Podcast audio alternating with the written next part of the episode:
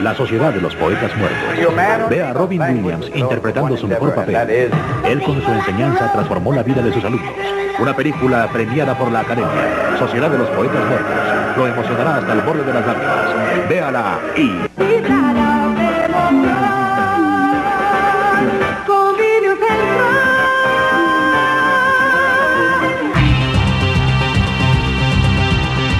Escritores.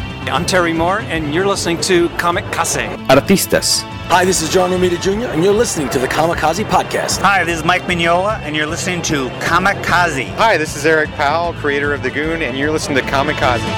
Editoriales. Hi, this is J. Scott Campbell. You're listening to Kamikaze. Hi, this is Terry Dodson, and you listen to the Kamikaze Podcast. Traductores. Hello, it's a Kamikaze from Grant Morrison. This is Gary Frank, and you're listening to the Kamikaze Podcast. Coleccionistas. Hi, this is Frank Cho, and you're listening to Comic Kazi. This is John Bogdanov, and you're listening to the Kamikaze Podcast. Editores. Soy Giuseppe Camuncoli, state escuchando el podcast de Comicase. Fan chiquillos. Todos están en el podcast Comicase.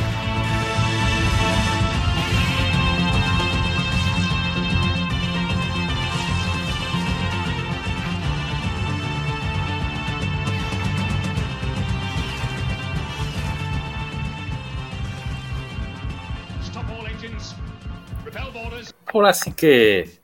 Hello there.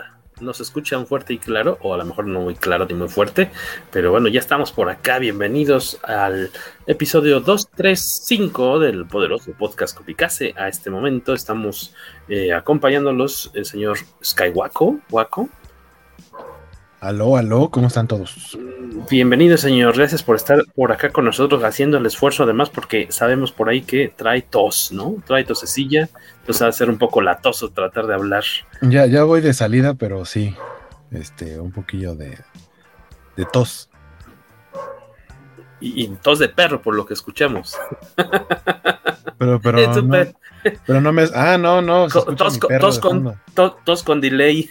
No, no, no de ese tipo de tos, afortunadamente. Eso que escuchan sí es mi perro, no soy yo tosiendo. ¿Qué perrito es? Este, uno de cuatro patas. Ya, ya, lo, ya estamos familiarizados con él. Es este, es Bruno. Eh, Bruno es el, el, pues es medianito, el otro es más pequeño, Coco, pero Bruno es el que le gusta hacer escándalo.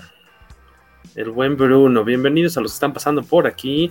Buenas, buenas, nos dice la mofeta. Por acá está Miguel Ángel Vázquez Galloso. Dice que, dice, hola, hoy que sí los puedo ver, van a hablar de algo que no he visto, así que ya me voy. Dice que la fuerza los acompañe siempre. Muchas gracias por, por pasar, o que sea, a saludar de pasadilla, señor Miguel Ángel. Bienvenidos a los que van llegando. La idea de este episodio es platicar, pues más que nada, de los dos primeros episodios del show de Obi-Wan de la serie. Hoy que estamos grabando se lanzó el tercer episodio, entonces les vamos a dar chance todavía de que, pues, que lo puedan, puedan ver para no echarles a perder este tercer episodio. Vamos a platicar del primero y el segundo aquí en casa. Ya pudimos ver el tercero, nos quedamos como a ocho minutos de ver el final del tercer episodio. Estás muteado, guaco. este... ¿No vamos a hablar del tercero? Pues no, porque se acaba de estrenar. ¿Y? Nosotros no sé si nuestro nuestra audiencia esté de acuerdo o si quieren digo bueno digo ahorita estamos en vivo este episodio va a salir solo, la próxima semana solo debo decir que te estás contradiciendo un poco eh la semana pasada esa actitud de si, si, fueran fans de verdad, si de verdad les importara, y ahorita lo habrían visto tres o cuatro veces en cámara lenta y congelando a cuadro cada escena. Y tomando notas.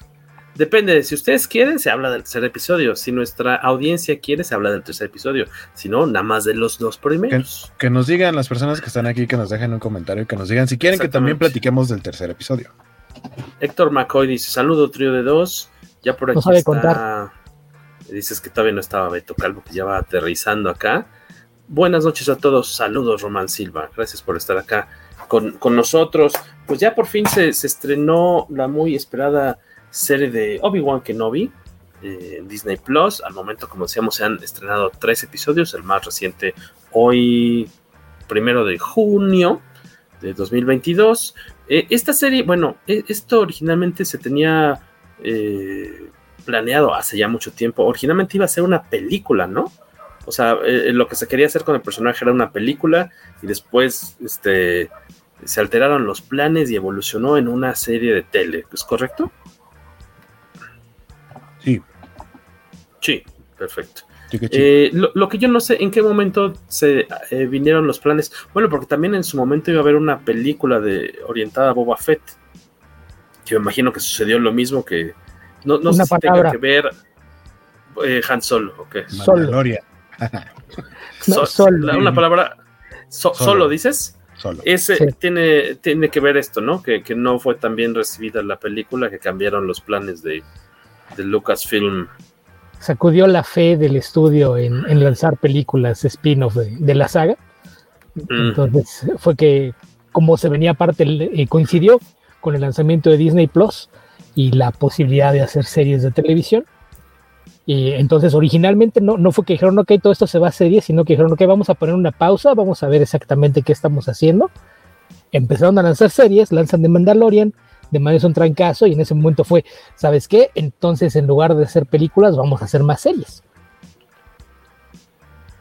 Y eh, en su momento, ¿ustedes creen, bueno, o sea, sí, es, la versión de que, eh, oficial, me imagino, de que, pues sí, esta recepción no tan exitosa de, solo tuvo que ver repercutió en que pues estos proyectos mejor se, se guardaran un rato y se adaptaran ¿no? a, formato de, pues, digamos, de televisión, por decir así, de estas entregas. En su momento, ¿ustedes sí, sí, sí disfrutaron solo? ¿Qué les gustó? ¿Qué no? Sí, vamos, sí es culpable como de haber echado a perder estos planes de, de estrenar estas historias en tele, en cine. ¿O no es para tanto? Yo digo que no es para tanto. De, hecho, nos preguntas si estábamos los tres juntos, Jorge. Vimos solo juntos, pero no me acuerdo si les gustó en su momento. Ay, qué curioso, vimos solo juntos. Ah. lo, bueno es que no lo dijimos a coro, solo. yo, estoy de acuerdo con, con, Beto. Yo también creo que no es para tanto. Y justo ahora que fue el fin de semana de Star Wars Celebration, eh, poquito antes, o sea, como en los preparativos para este evento, creo que fue Kathleen Kennedy en una entrevista mencionó, o sea, puso como de mal ejemplo justamente la película de Solo, como, como hablando de algo que no quieren volver a repetir, pero específicamente se refirió a traer actores nuevos a interpretar a los personajes clásicos, lo cual a mí me parece un poco injusto, porque creo que no lo hicieron mal los actores jóvenes, sobre todo el, protagonista, si bien a lo mejor yo tengo un, mi fancast era Anthony Gruber, que, el tipo es igualito a, Harrison Ford de joven, que incluso lo interpretó a, No me acuerdo si era su hijo o si era él de joven en una película, pero. Pero creo que no lo. O sea, no, estuvo mal en general. Solamente tuvo algunos conceptos que se salían. Eh, eh, o, que de pronto como que distorsionaban un poco esta visión del, Star Wars fan que, que, todo tiene que ser de una manera muy específica y si no ocurre como ellos lo esperan o como lo planeaban, entonces está mal. Sí creo que solo tiene algunos errores, pero sí se me hizo mala onda. solamente se me, hizo mala onda que expusiera así a, los actores señalándolos como de, ah, sí, ya no vamos a volver a hacer eso y vamos a respetar más a lo viejito y lo nuevo que sea nuevo, nuevo, no nuevo eh, como parchado. Pero en teoría, o sea, en teoría, más bien como que ante la crítica y ante el fandom, es lo que ellos creen que, fue lo que provocó todo esto. Al final de cuentas, el, digamos que esa fue la parte negativa y la parte positiva fue Mandalorian por el quitazo que fue. Y dijeron, este formato nos gustó, nos funcionó, vamos a intentarlo con otros proyectos del estilo y es a lo que le están tirando ahora. ¿Será incluso más barato producir estas series que una gran, gran película? O sea, el esfuerzo mercado, de mercadotecnia, publicitario, la lana que hay que invertirle a un estreno de una película de Star Wars del lado de publicidad, yo creo que sí se ahorran bastante dinero porque casi toda la publicidad es doméstica. O promocionan la plataforma entera en un proyecto por separado. Entonces, en ese sentido, sí. Y cuando ves presupuestos de la mayoría de las series, eh, si las comparas contra un blockbuster de verano, sí es más barata. Por ejemplo, en el caso de las películas de Marvel es muy evidente que haces tus seis episodios con menos dinero el que haces una película. Y, no nada más es en el caso de, Disney o, Star Wars en particular o Marvel. Por ahí alguien veía la, comparación, la nueva serie de Superman, cada episodio cuesta en promedio 7 millones de dólares.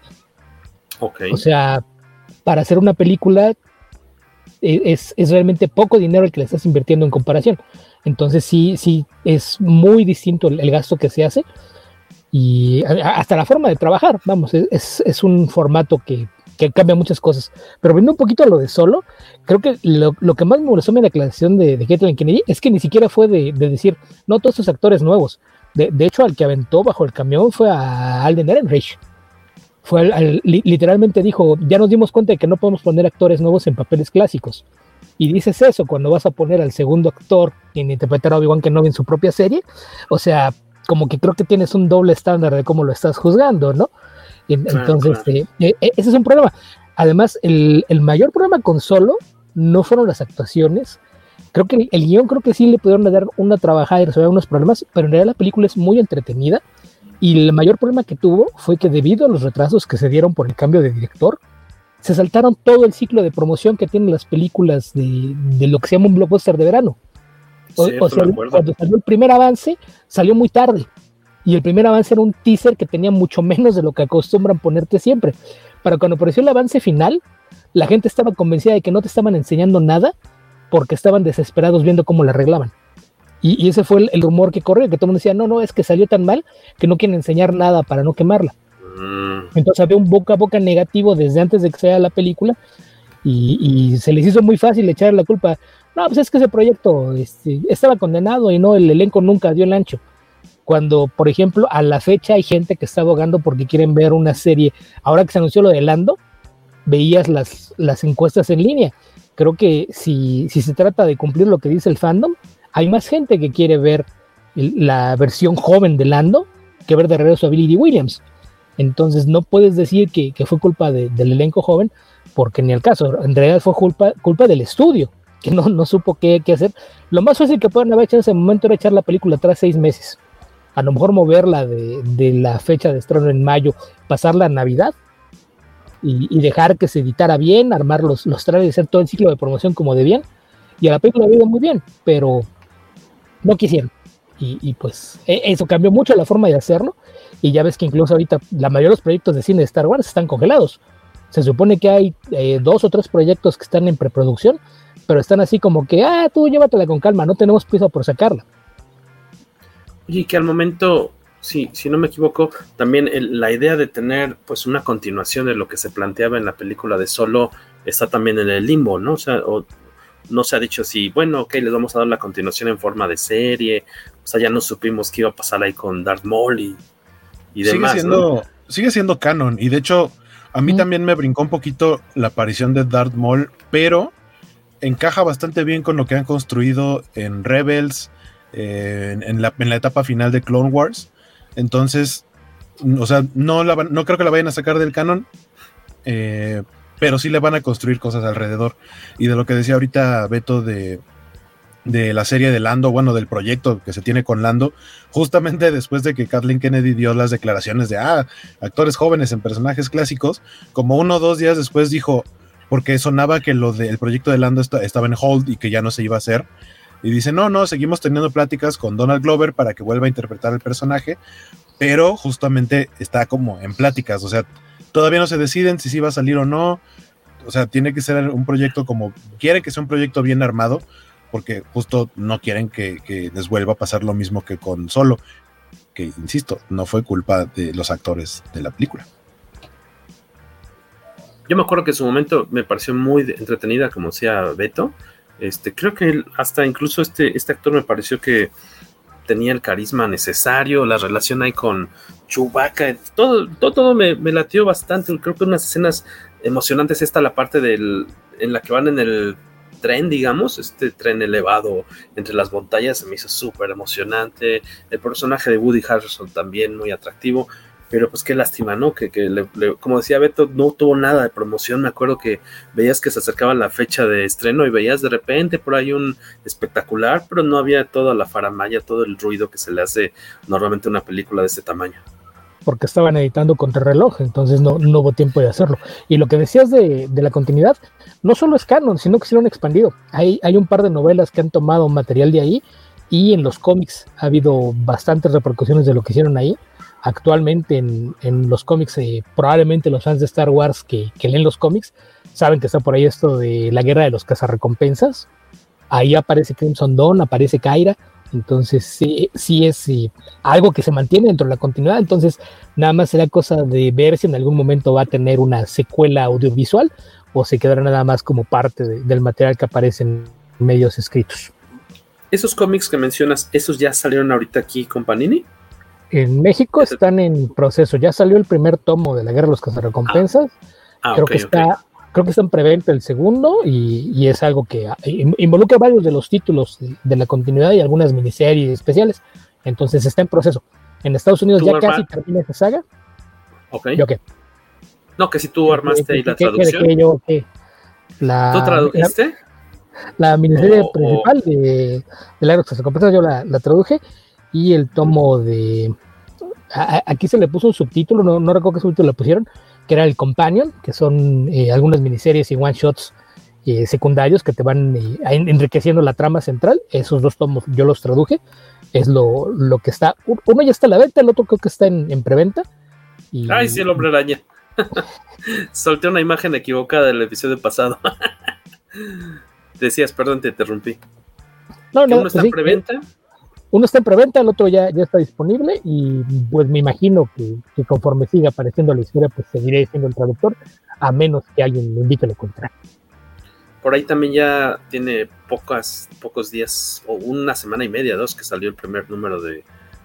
No es cierto, creo que ya va en el, el en el 2, me parece, de la eh, serie de Obi-Wan también en cómic. Me imagino que posteriormente la veremos publicada por Panini, supongo a mí me falta ir a recoger el número uno, que me que en teoría estoy suscrito, pero se les olvidó anotarme en la lista. Saludos a La de los diarios de Obi-Wan ya está anunciada. No, no sé, no sé si ya no, la, pero ya la anunciaron. La, déjame, ¿cómo, ¿cómo, se llama el cómic actual? De, el, el, ahorita mostramos una imagen que es la portada de la regular con de Phil Noto. Este, pero se me olvida si tiene un subtítulo este, este cómic, que es el que yo me imaginaría que, que va pues tal cual es Star Wars Obi-Wan. No tiene otro nombre más, este, más largo, otro título. Y tiene apenas unos días por ahí, una semana, semana y media que salió el número uno. Este, ya, bueno, al menos ya este, de forma legal, seguramente lo podrán haber conseguido en su tienda de cómics eh, de prestigio, o a lo mejor no de prestigio, pero la que tengan más cerca.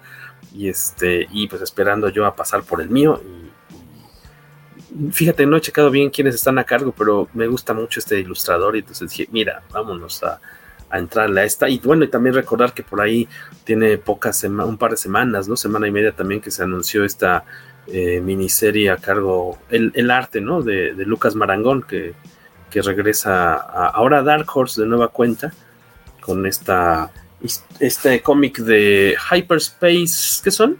Stories, Star Wars Hyperspace Stories o Hyperspace, Hyperspace Tales. No, creo que sí es, quiero que sí es Stories. Y tengo entendido que van a ser este tal cual historias de distintas épocas este, de, la saga de Star Wars. A ver qué tal. Ya también estamos suscritos. Ah, esa, si no me equivoco, aparece junio, julio. Ya estará llegando a, a las tiendas. A ver qué tal. Hyperspace Stories. Y que por cierto, Stories. Lucas hizo hizo George. arte que este no Lucas, Lucas su primo su primo Ajá. este hizo arte que convirtieron en un mural ah sí una agencia para promocionar la verdad es que no sé, ni él mismo vi que cuando, cuando lo publicó, ni él mismo sabía dónde estaba. No me sorprendería que fueran a las calles de la Roma, porque usualmente lo hacen en esas zonas, para promover la serie, arte de justamente de la serie de Obi-Wan para el día del estreno, que por cierto, desgraciadamente fue vandalizado, pero si no me equivoco, lo arreglaron pronto. Por ahí vi el chisme de que era de. Sí. Lo, lo vandalizó una agencia que era la que trabajaba antes con con Disney o con Star Wars y resulta que es un mega chisme ahí, pero está muy padre el, el, mural que, que, pintaron con arte de Lucas Marangón. Sí, qué bajo, ¿no? Quién sabe cómo habrán quedado, me imagino, en malos términos con Disney y, y en cuanto salió el mural, así bañan de echar, ya que van a andar por ahí, echen una manita de gato. Sí le dieron en la torre al pobre muralín. Les había quedado bonito. Este. Ahora, a cargo de esta serie, bueno, como directora está Deborah Chow, ¿no? que ya había estado trabajando con, con Mandalorian. Por ahí en los extra de la serie y en Disney Plus pueden ver estas como mesas redondas en las que platican con los distintos directores a cargo de, de los episodios de esa serie, que no he visto si... Ahorita por el momento no están ofreciendo ese tipo de contenidos, ¿verdad? Para Obi-Wan, estos detrás de cámaras o, estos mini documentalitos, todavía no hay nada al respecto. Generalmente los ponen después de que termina la serie, entonces a, ver si hay algún. Pero, pero con Mandalorian creo que iban como a la par, ¿no? Como que salía un capítulo y te soltaban como este detrás de cámara, si no me equivoco. No sé. casi cada semana podías ir viendo una. Es que, cómo se hizo el episodio. Con, Mandalorian es uno, pero por ejemplo con las de Marvel lo que hacen es que sacan un, un solo programa detrás de cámaras por toda la serie. Y usualmente aquí a México llega mucho tiempo después porque recuerdo que en Estados Unidos es en cuanto acaba la serie te ponen el, episodio del detrás de cámaras y aquí llegan a tardar hasta un mes creo en ponerlo cuando dos o tres semanas cuando ya a la gente se le olvidó un poquito el hype de la serie y entonces ya nadie ve es, menos es menos la gente que ve el, programa. Pero no de, de Obi-Wan todavía no hay nos van a saludar por ahí Víctor Bonfil, muchas gracias. Rogelio Fortanel dice que si ya vemos el capítulo de hoy, el tercero, dice que a su juicio él es el que menos le ha convencido. Me parece, me parece curioso las opiniones tan eh, extremas que he encontrado, no solo sobre este capítulo, sino sobre la serie en general.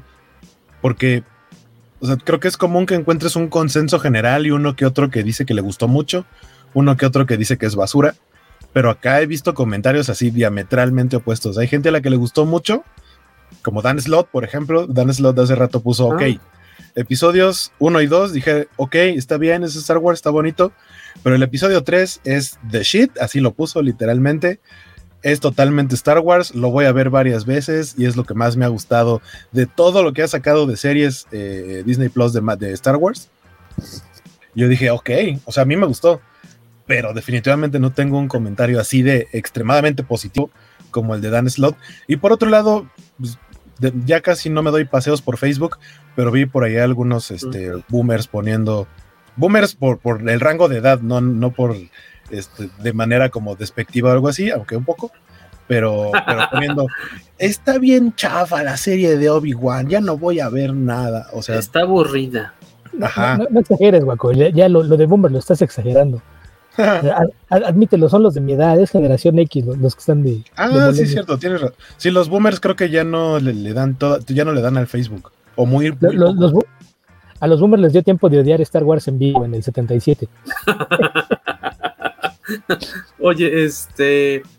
Por cierto, eh, leía a Beto en Twitter que, él seguro nos compartirá su opinión, que decía que todavía, al menos al segundo capítulo, todavía no sentía que amarraba, como que tendría que haber ya avanzado más en, la trama. Mi duda es, eh, ven ahorita con esta, la convención de Star Wars, siempre se me olvida el nombre, ¿qué es este? Celebration. Celebration.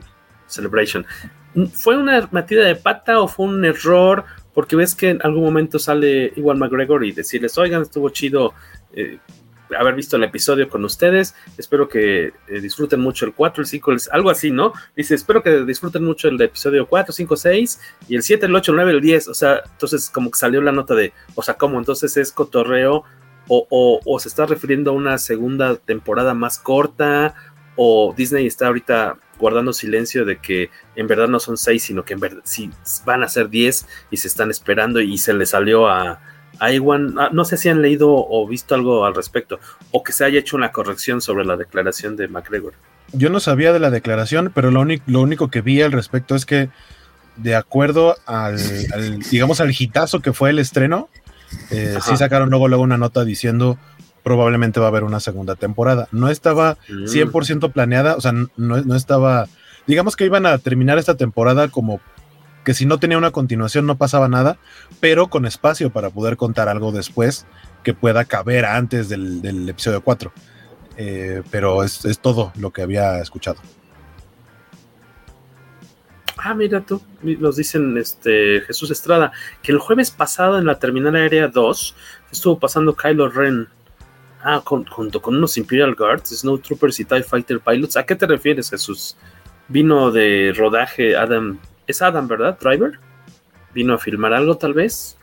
Por, lo, por como lo dice, me imagino más bien que había cosplayers haciendo promoción. Cosplayers. Recibiéndolo, ¿no? O sea, que vino por algo y que... No, no, dice, estaba pensando que lo Ren ah, tal cual.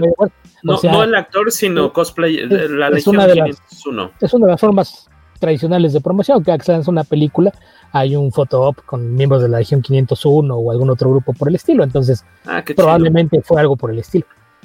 A eso te referías, ¿no? ¿Qué es Stimpy? Es que dice es, Kylo Ren y Stimpy. Ren y, Ren and Stimpy. Era una referencia Ah, Kylo Ren. ok, Kylo Ren, Kylo Ren and Stimpy, ya, ya, ya. Eh, eh, eh, ese fue chiste de chaburruco, tal cual. Sí, mucho. y hasta a mí me costó trabajo entender de dónde venía, entonces. A mí me, yo, pensé que había venido Adam Driver, yo estoy peor. A, mí me brincó un poquito porque, por cómo está el, el, parrafito donde lo leí, dice Kylo Ren y luego el Stimpy está abajo, entonces no conecté que era Ren y Stimpy seguido. Ah, creo que a ti te, te lo despliegan dos. ¿A ti te lo despliegan dos renglones? A mí también me parecen uno solo. Este. Por ahí, ¿qué más nos decían? Félix Sarsar, que dice que le parece que eh, de cotorreo aún más. El personaje que hoy apareció en la serie, el, que los transporta a la, a la joven Leia y a Obi-Wan, es reciclado de Marvel. Es el primer villano oficial de la Edad de Plata, el hombre topo, me pareció. Que era el hombre topo, haciendo ahí un cameo. Y Chase Nesta, creo que hemos, ya habíamos comentado, ¿no? Que manda saludos, dice, no soy muy fan de Star Wars, pero le llama la atención esta serie. Yo creo que si te llama, no eres muy fan de Star Wars y te llama la atención la serie, creo que no la vas a disfrutar mucho. Yo creo que es más fácil que disfrutes este Mandalorian, tal vez, ¿no? Porque la de Obi-Wan. la, cosa con esta serie creo que está hasta ahorita. La mayor parte de lo que puedes disfrutar de la serie son las referencias y alusiones a, cosas que ya conoces.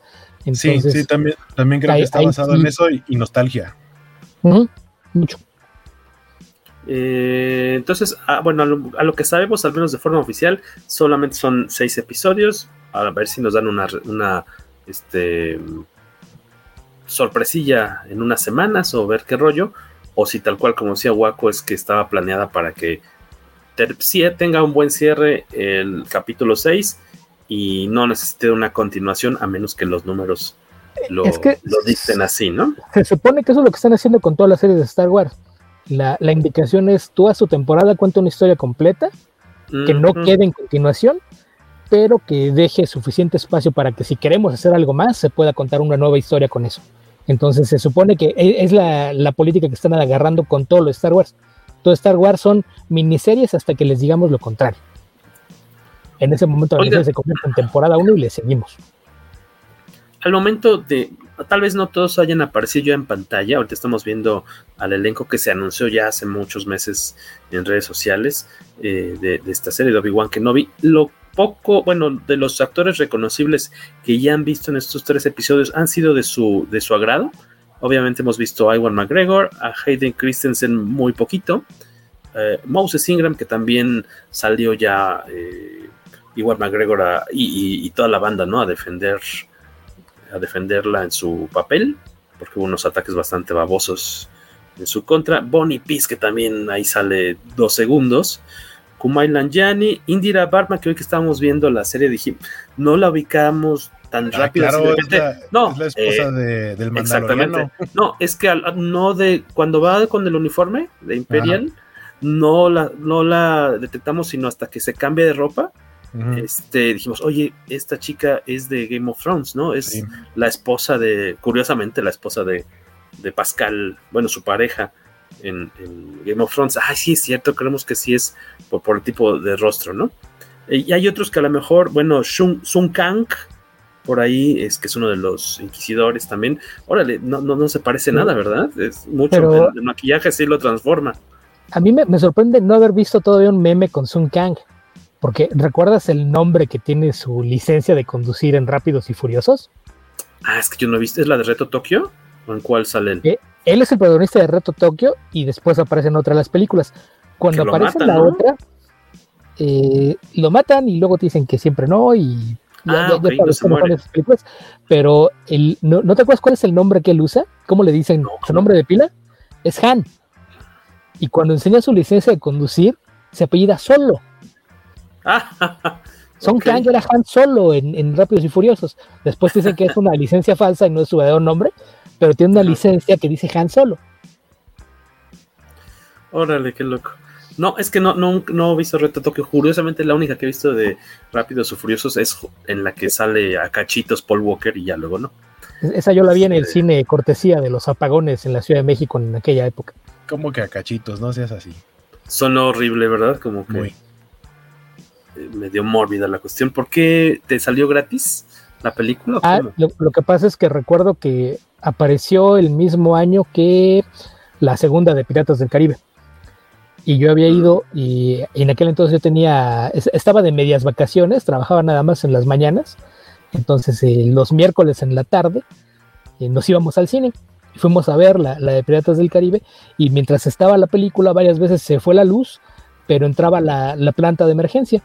Entonces nada más te das cuenta cada vez que se encendía y se apagaba la planta porque se movía el volumen.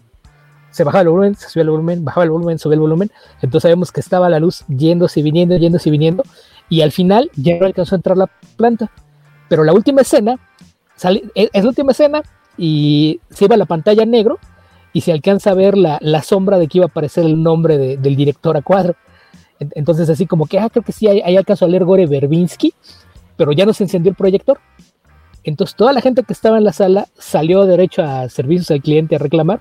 Entonces ya el gerente ya ni preguntaba, nada más tiraba la mano, te agarraba tu boleto y te lo firmaba.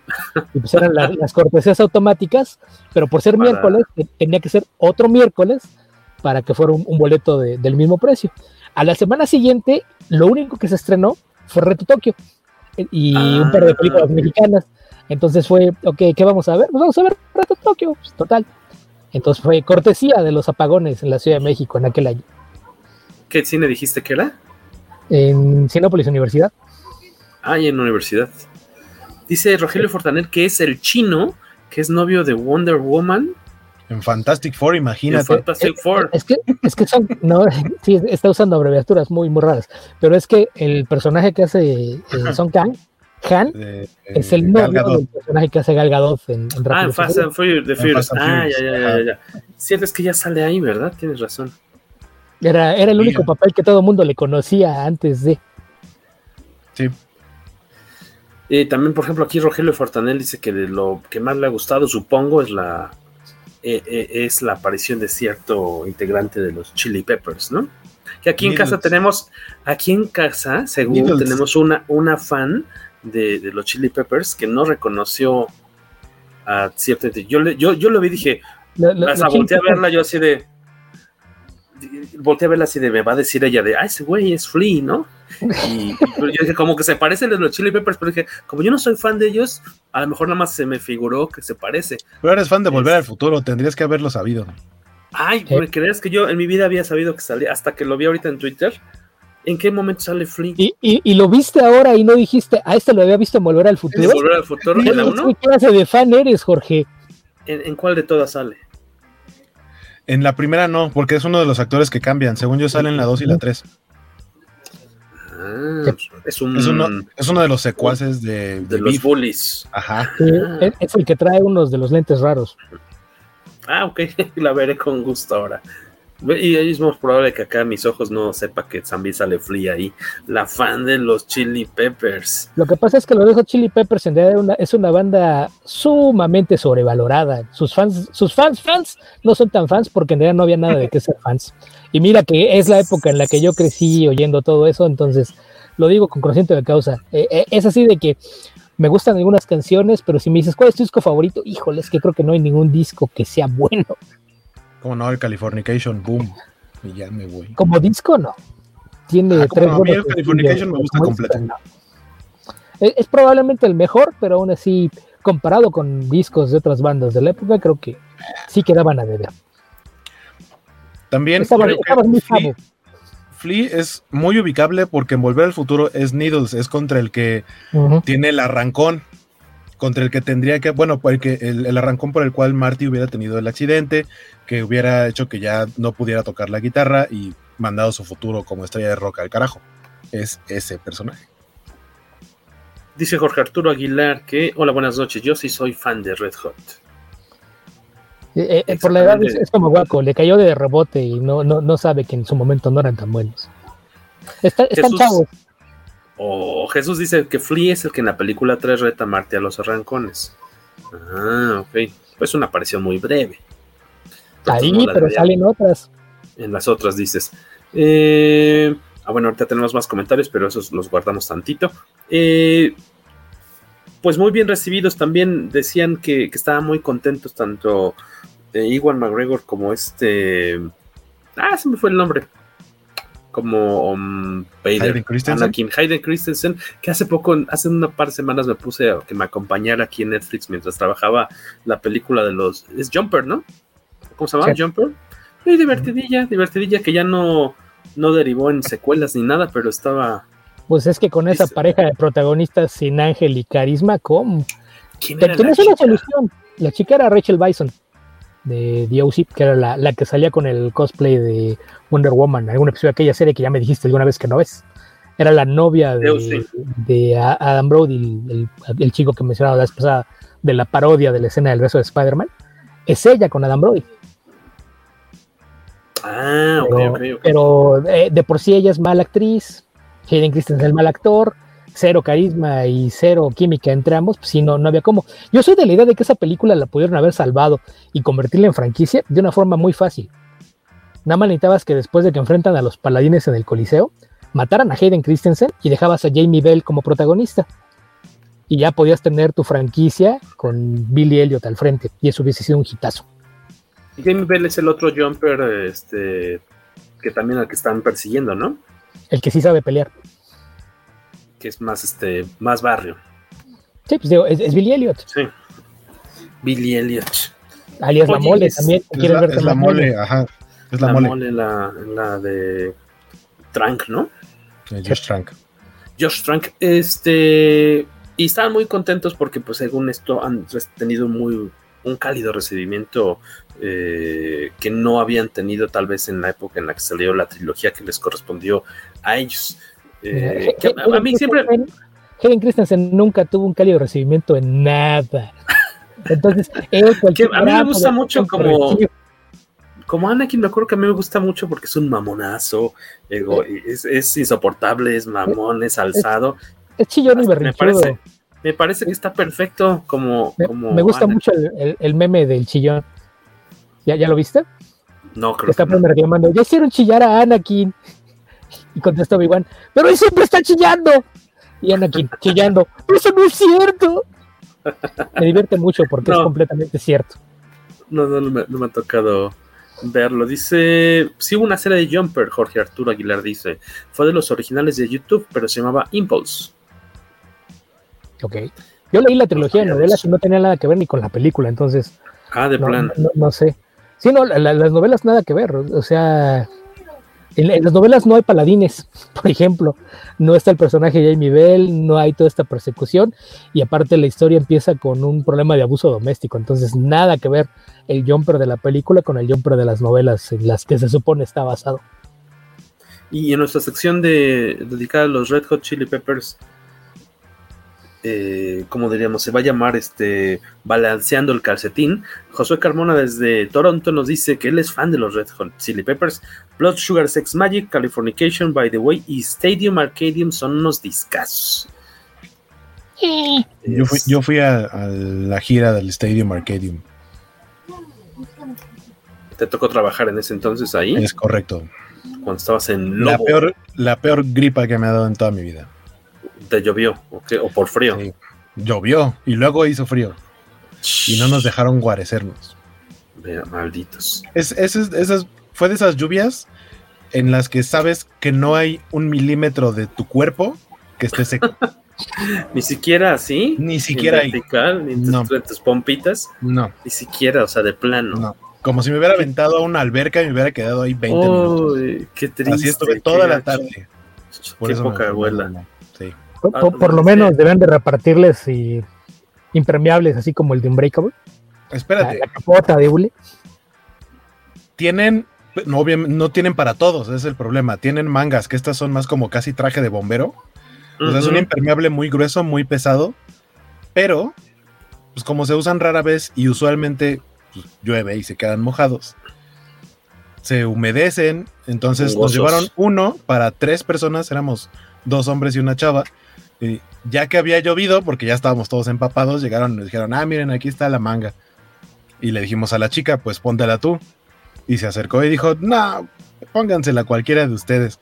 No, no teníamos que acercarnos demasiado para ver que olía a una, apestaba a humedad, como pocas cosas había olido. Nadie se pone nunca esas cosas. O sea, era mejor no tener nada. Por lo menos te vas a comprar una capita de las que venden afuera del concierto. Qué triste, pero estaba trabajando, ya no podía hacer mucho el hombre ahí metido, cumpliendo sus labores por la patria. Gracias a todos. Si ustedes fueron a ese concierto, agradezcanle a Guaco, no mucho, porque pues tal vez nada más los ayudó, mantuvo, los mantuvo seguros, no secos, pero... A lo mejor fue el que les dijo, regresen a su lugar, no pueden estar en esa valla. No, en, ese concierto, en, ese concierto, me tocó hacer cateo, aparte que, que el cateo de en lluvia es pues, básicamente exprimirle los brazos a la gente, ¿no? qué incómodo, señor, qué, mala experiencia. Este, eh, sus, impresiones de estos primeros dos episodios, ya compartían un poquito de eso en, Twitter.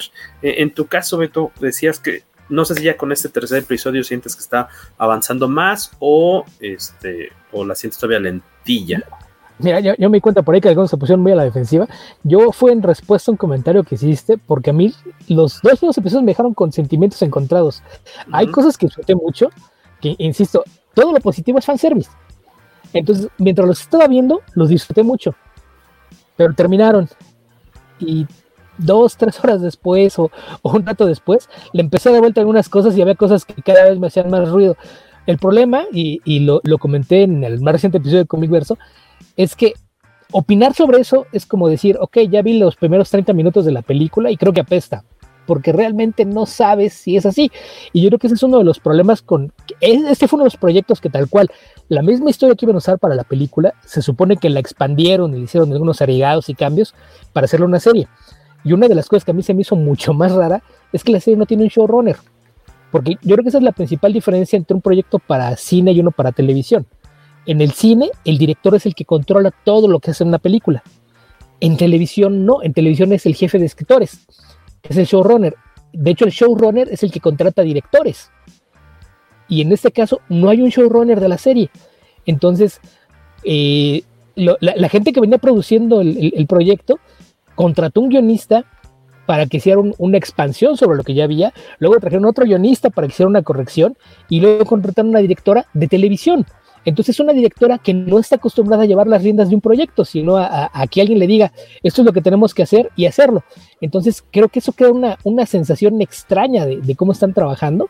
Y mi principal problema con, el hecho de que sea una historia de película, que la única opción fue expandir, es eh, yo, tengo un problema con lo que hacen con muchas de las series, que en, el caso de Disney Plus, no importa cuál sea tu serie, no importa lo que estés haciendo, todo se estrena por episodios. No, no hay un binge. Y por la forma en la que está hecha la historia, creo que es de la clase de cosas que funcionaría mejor si hubieras liberado todo junto y dejar que la gente la vaya viendo de corrido. Porque de, otro modo, no, no, se siente esa división episódica. No, no tiene. La, la idea de un episodio es que te cuente un segmento de la historia que te, dé información suficiente, conozcas personajes y te dé ganas de ir a ver el segundo episodio. Y se siente tal cual, como si hubieras visto los primeros 20 eh, minutos de, la película y te han puesto una pausa. Ah, el otro pedazo te lo pongo después. Dos episodios, digo, se siente como media hora de la película. Entonces, hay cosas que me gustaron mucho, hay cosas que no tanto, hay algunas cosas que empezaron a hacer ruido, pero lo, quizás la parte que más me molestó es que creo que caen un poquito en la trampa de seguir encerrados en el atorón que les dieron con la cronología del personaje en la trilogía de precuelas. Que creo que Obi-Wan, pese a que es un gran personaje, es mi Jedi favorito en, lo que se refiere a las películas. Aparte, me encanta lo que hizo Ewan McGregor con el personaje. Lo maltrataron mucho en, esa saga. El, personaje nunca tiene una identidad propia en esa trilogía. No hay ni siquiera un crecimiento. Cada película es una persona distinta incluso hasta la forma de pelear, y, con no me dejara mentir porque sé que es de las partes que más le gusta, su estilo de combate ni siquiera es una evolución del mismo estilo, tiene tres estilos distintos de combate en las películas, lo cual es, un absurdo, no tiene ningún sentido. Y el, problema es que la última vez que lo vimos, te, mostró que era la, clase de, Jedi que Yoda, Mace y, el resto de los maestros del consejo nada más me en la cabeza por la forma en la que se deja dominar por sus emociones después de, lo que pasa con Anakin. Entonces tienes un, tienes un Obi-Wan que es un, un, eh, caos emocional y se supone que eso es lo, último que vimos, se, se, va a encerrar en el desierto y la siguiente vez que alguien sabe de él es un maestro.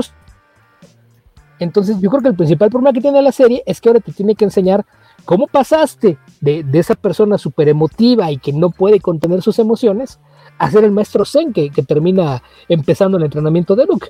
Entonces e, ese es un problema. Y luego el, hecho de, elegir que la razón para sacarlo del desierto y tal vez eh, que sea el, choque que le, provoque el, despertar de ese sopor y trate de, recuperar un poco de, lo que se supone que era, que sea el secuestro de Leia. Porque parece que es una Leia de, 10 años, entonces como que te, deja esa sensación de, ok, me vas a decir que nueve años después, esta niña que está dando muestras de que es una, chica muy inteligente, muy viva y que sabe lo, que está pasando alrededor, no, no, no, se, no, no se va a enterar nunca de que este Obi-Wan es a quien después le va a pedir ayuda. Entonces creo que en ese sentido la serie comete uno de los mismos errores que aquejaron a, aquella trilogía, el de repente estar tan preocupado por hacer referencias a lo que va a pasar en el futuro de la saga que terminan por amarrarse narrativamente. A pesar de eso, insisto, hay muchas cosas de, sobre todo con el fanservice, muchas de las referencias, hay momentos que, me gustaron mucho. En el momento que la niña empieza a, dar órdenes y mostrarse mandona y se empieza a reír y ah, ¿me recordaste a alguien? Es algo que me, gustó mucho la escena, porque aparte si te imaginas a la niña eh, que, le dijeron, a ver, mira, así hablaba tu mamá, y la estaba imitando. Entonces, hay cosas que me gustaron mucho, pero sí hay otras que me hicieron mucho ruido. Entonces, yo creo que la, única forma de saber realmente si, si es buena o no va a ser hasta que termine para ver cuál era el, producto final, porque insisto, e, este hecho de haber hecho nada más una película extra larga y dividirla en episodios, creo que no es la mejor forma de contarlo. Yo creo que ahí, en, lugar de tener este sistema que ya cada plataforma decidió, yo estreno cada semana o yo estreno todo de, bulto, más que eso tendrían que pensarlo a lo mejor respecto a cada proyecto o hablar con los equipos creativos detrás de la serie. Mira, esto es así, entonces tienes que pensar en que se va a estrenar uno por semana, entonces planea de acuerdo a eso. En el caso de, muchos proyectos de, Disney, ya se está dando esto de que liberamos dos, pero planea desde un principio que te pongan como un piloto de televisión, que era, era el episodio extra largo, plantea esto, que, que, muestres para dónde va la serie, presentes el conflicto a los personajes, pero hazlo episódico. Porque de otra forma sí se siente un poco extraño. Y hasta ese momento eso es lo, que más ruido me hace, que, que no se siente como un, producto que se hizo para emitirse de forma episódica. Y, digo, eh, mientras no la vea completa, eh, tengo sentimientos encontrados. Hay cosas que me están gustando mucho y hay cosas que me están haciendo mucho ruido. Algo que, algo que platicaba, porque eh, como sabrán, tenemos este programa en la Covacha en donde platicamos semana a semana capítulos de este tipo de series. El viernes pasado tuvimos por el estreno de los primeros dos episodios. Y justo algo de lo que yo estaba platicando eh, con, Francisco Espinosa, quien también le mando un saludo, era que si bien nunca te dicen que Leia no sepa quién es Obi-Wan Kenobi, sí te da esa sensación, porque cuando manda el mensaje parece que se la manda a alguien que su papá le dijo que los podía ayudar. Claro. Pero, pero tampoco te dice que no lo conozca. Solamente da esa sensación. Entonces, hasta cierto punto creo que lo están manejando bien acá porque él, por lo menos a la niña, a Leia no le ha revelado que se llama Obi-Wan. Cuando le pregunta solo le dice soy Ben. Entonces... Pero aquí la, cosa es que esto va a depender mucho de, ok, cuando esto pase, eh, otro problema que, que, veo con eso es por qué tiene que ser precisamente Leia la secuestrada. ¿Por qué no uno de los sobrinos de Bail Organa? Porque el otro agujero que te mete es que le matas un poquito el factor riesgo. Porque, porque pase lo que pase y qué tanto peligro tengan, sabes que no le va a pasar nada a Obi-Wan y sabes que no le va a pasar nada a Leia. Entonces, a eso me refiero con meterte en una trampa de, estar haciendo precuelas y estarte siempre referenciando a futuro. Porque eso también te dice que, independiente de lo que haya pasado, después de ver a esta Leia, esta Leia va a interrogar a su papá después. ¿Quién era el Jedi que mandaste por mí? ¿Y de dónde lo conoces? ¿Y qué hacía? Y en ningún momento Bey le dijo la verdad. E, e, esas son la clase de, cositas que te digo, al momento de verla la estaba disfrutando mucho. Y fue hasta un rato después que le estaba dando vueltas en la cabeza que muchas de esas cosas me empezaron a hacer ruido. Pero eh, sí, insisto, han sido muy ambiguos en ese sentido, pero, pero sí me parece que es eh, de repente complicársela además por insistir en, estar siempre cuidando la, la continuidad de futuro y, no soltar a los personajes. Creo que podrías tomar algunos atajos o, evadir ciertas trampas si hicieras las cosas de otro modo. Sí, sí, o sea, uno sabe que a Leia no le va a pasar nada. Entiendo la parte de que por ahí no puedes, o sea, no puede pasarle nada, no te puedes preocupar por ella porque al final de cuentas ya sabes qué va a pasar después. Sin embargo, sí me parece que está bien justificado porque lo que le dice Bale es, los tenemos ocultos, no podemos mandar policías ni nadie porque no se puede saber quién es esta niña en realidad. Y aparte han hecho bastante evidente que la gente sabe que Leia es hija adoptiva, que ellos no podían tener hijos, entonces no es su hija, pero quiénes son sus papás, de dónde salió. Y Obi-Wan está encargado de cuidar a, Luke, pero Bale es lo que le dice como, nada más estás cuidando al niño, o sea, estás muy clavado con el niño, pero ¿y ella qué? O sea, ella también lleva la sangre de su papá, tiene, digamos, como el mismo potencial que él, y ella es la que está en peligro ahorita. Luke está jugando a las navecitas en el desierto, en donde es poco probable que lo encuentren, a pesar de que por ahí hay inquisidores. Eh, y, o sea, creo que esa parte de la justificación está bien. Y por otro lado, pues también es como bastante encantador ver esta Leia de joven, justo dando órdenes y ya siendo una especie como de comandante diplomática, este, guerrera, desde, desde muy temprana edad.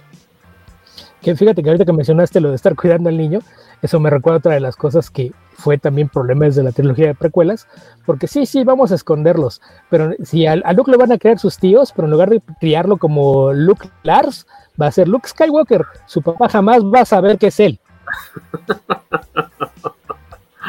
es cierto, es cierto, tienes toda la razón. Y se va a estar presentando así en todos lados. Nos pregunta, bueno, Palomo, saludos, Alberto, dice, su mamá tiene una estatuilla de Obi-Wan Kenobi, pero ella lo llama San Charbel. Y tal cual dice Rogelio Fortaner que cómo es posible eso de que Leia no tuviera recuerdos del Jedi que la rescató de niña y tienes que suponer una de dos o que si de plano se quedó con la versión de que era Ben o que pues es una niña muy lista y en verdad pues después se enteró de alguna forma de que era Obi-Wan que no podría ser. Una niña, Rogelio Fortaner, una de las críticas eh, es esta onda de una niña que nadie puede alcanzar cuando corre con su pequeña zancada, esas escenas de, de acción. Eh, la escena, la escena de la, ¿no? la escena de la persecución, por ahí alguien vi que le puso la, música de Benny Hill y le queda como anillo al dedo, porque la verdad es que sí creo que está la de las, la de las, o sea, siempre que alguien la está persiguiendo, dices. Principalmente, cuando llegan a secuestrarla, cuando están como en el bosque. Incluso hay una toma en específico, o sea, toda la persecución es muy tonta, porque aparte es, de esas como de muy de película de, de baja, bajo nivel de producción en el que por supuesto que los malos esperan a que la niña corra para después perseguirla cuando la tienen rodeada. Como vamos a esperar a que se eche a correr, a darle chance y ya luego la perseguimos. Pero hay una, hay una toma muy particular en la que se ve que Leia va corriendo, pasa por debajo de una rama y la, la, persona, es una chava de, de, otra raza, que la va persiguiendo, choca con la rama, pero choca de una manera tan tonta, o sea, como que había visto que ahí estaba la rama, de pronto brinca por, por un árbol que está dividido como en Y o como en B, brinca por en medio y el que la va persiguiendo es como rayos, si tan solo hubiera espacio alrededor del árbol para poder pasar por ahí. O sea, creo que eso está mal dirigido, esa parte sí estuvo, eh, le rompe un poco con la tensión, porque en teoría debería darte tensión que la van a atrapar, que la van a secuestrar y se vuelve una escena bastante mensa. Creo que las escenas de acción son las que han sufrido, ¿no? Porque por ahí yo también he visto críticas sobre el parkour. No me molestó que hiciera parkour, porque aparte es algo que tiene sentido con un usuario de la fuerza. Lo que me molestó es que la secuencia sea tan larga. O sea, Obi-Wan ya dejó de pelear en la azotea, ya se bajó, ya pasó tres edificios, no sé qué hizo, y Riva sigue corriendo y haciendo parkour en las azoteas. O sea, si, si, si te mostrarme qué, qué tan rápido se puede mover, haz dos o tres cortes de eso y, y, y, no me pongas tantas secuencias, porque sí parece que es una, una persecución que dices, híjole, si ya habíamos visto que los inquisidores tienen una forma bastante más rápida de transportarse entre edificios, ¿por, qué tengo 10 minutos viéndolo hacer parkour para tratar de alcanzarlo? Entonces, no me molesta que haya parkour, me molesta lo mal usado que está. A, mí eh, es de las partes que tal vez nos distrajeron, es que querían verse como modernas y adaptar estas disciplinas, ¿no? Como el parkour, y la forma en la que se muestra creo que, y, nos gusta, pero de repente parecen más estas escenas de la persecución y el uso como de cables, se van como a estas películas, ¿no? Como de acción de, del tigre y el dragón y todo, o sea que es muy bonito, es muy estético, pero que todo es más lento, más como ceremonioso y dices, ay, me haces pensar que en lugar de que son muy ágiles, me haces pensar que hay cables borrados, ¿no? Después digitalmente, eh, cuando debería verse mucho más dinámica esa, los movimientos de, de, los, de estos inquisidores, ¿no?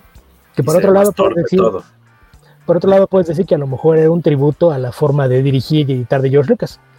Así como en episodio 2, cuando se separan y, es cuando se queda Anakin con, con Padme y se va Obi-Wan a otra misión. Y Obi-Wan tiene una misión como de este, una semana y Padme y Anakin pasan como tres meses de romance de vacaciones, ¿no? Y lo están contando en paralelo. Así es esta. Obi-Wan tiene una secuencia de acción, pelea, baja, pasa para él media hora y, y para arriba son diez minutos de seguir corriendo por las azoteas. Pero son paralelas. Rogelio coincide, dice esa escena del parkour como que tiene un CGI medio deficiente. O sea, a lo mejor ahí es falta de experiencia, me imagino, ¿no? Obviamente de. de. de, de, la silla de director. Ah. Eh, la niña, creo que hay ah, también la bueno, en primera, quienes hay como dos casos este, tristes, ¿no? que le han tundido a, a, las dos mujeres este, protagonistas de la, de la serie, tanto a la niña que interpreta a Leia como a, a esta chica que habíamos visto en. Riva, la eh, hermana.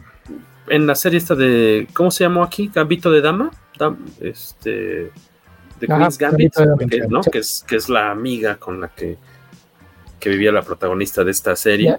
La, que le enseña a guardar sus drogas para usarlo cuando más las necesite. Exactamente, muy, muy atacadas las dos, bueno, una más que otra, ¿no?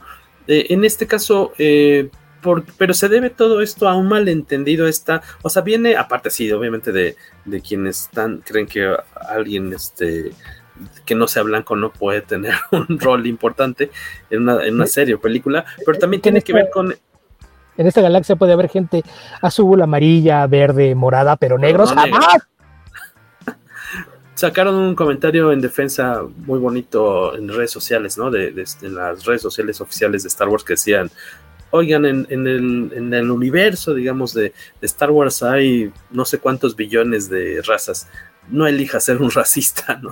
Hay muchísimas. ¿Por qué tienes que elegir ser un racista si hay tantas opciones? También les puedes recordar, recuerda que el único racista que conocemos en Star Wars se llamaba Palpatine. Sería una forma de tal vez hacer que entiendan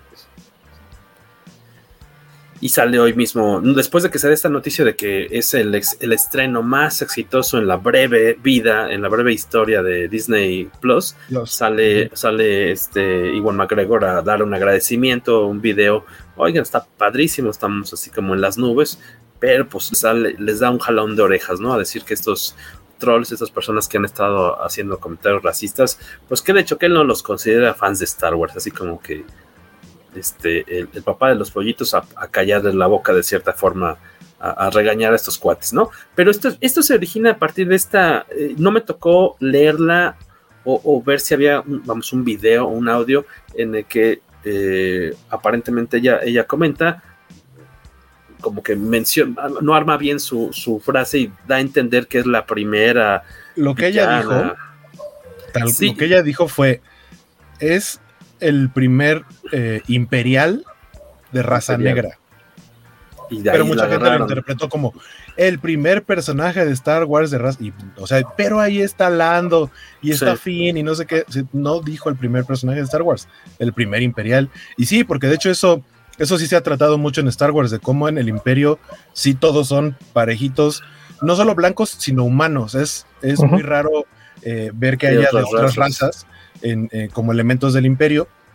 Lo recuerdo porque, por ejemplo, en el videojuego de, que en su momento fue canon, ahora obviamente ya no, en el Jedi, uh, Jedi Knight, Jedi Outcast, en donde el protagonista es Kyle Katarn, que es como un discípulo o amigo de Luke Skywalker posterior al episodio 6. El villano de ese videojuego es un imperial que, aprende, que absorbe como la esencia de la fuerza y por eso puede pelear con el sable y utilizar los poderes de la fuerza, pero su raza es como una especie de tiranosaurio humanoide, como morado, y justamente lo que dicen es como que tiene cierto nivel de rango y, de poder que este, le dieron chance de ser este. De, formar parte de, los pesos pesados del imperio, o el mismo almirante Tron. Sí, que de hecho, desde las novelas de Timothy Zahn, su nivel, lo que entender es eso. Que eh, para que entiendas qué clase de genio estratégico es, tan es un genio que Palpatine, pese a su especie, lo dejó ascender en los rangos. Pero se supone, por eso decía lo, de que Palpatine es el único racista conocido, porque se supone que todo eso es por Palpatine.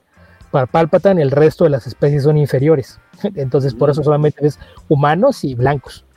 El, resto pueden ser carne de cañón, entonces sí puede haber Stormtroopers que, que lo sean, porque pues secuestraban niños de otras partes para, para entrenarlos. Pero oficiales, no, nunca vas a ver un oficial imperial que no sea blanco, salvo contadas excepciones.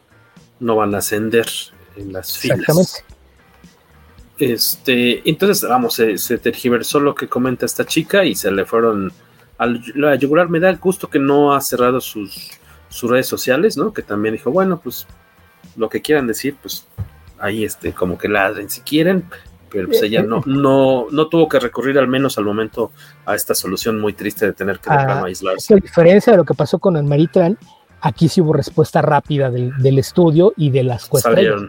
en, aquel caso, ya ella había cerrado la serie, tenía, semanas de sufrir acoso antes de que alguien dijera algo. Entonces, aquí la cosa es que la reacción sí fue bastante rápida y, probablemente alguien habló con ella, ¿no? Pues tú tranquila, nosotros eh, tenemos eh, esto bajo control, tú cuentas con todo nuestro apoyo, no tienes por qué esconderte ni, hacer nada. Entonces, yo creo que esa es la, gran diferencia entre los dos casos, porque el, de Kelly Maritán sería el antecedente más cercano a algo similar.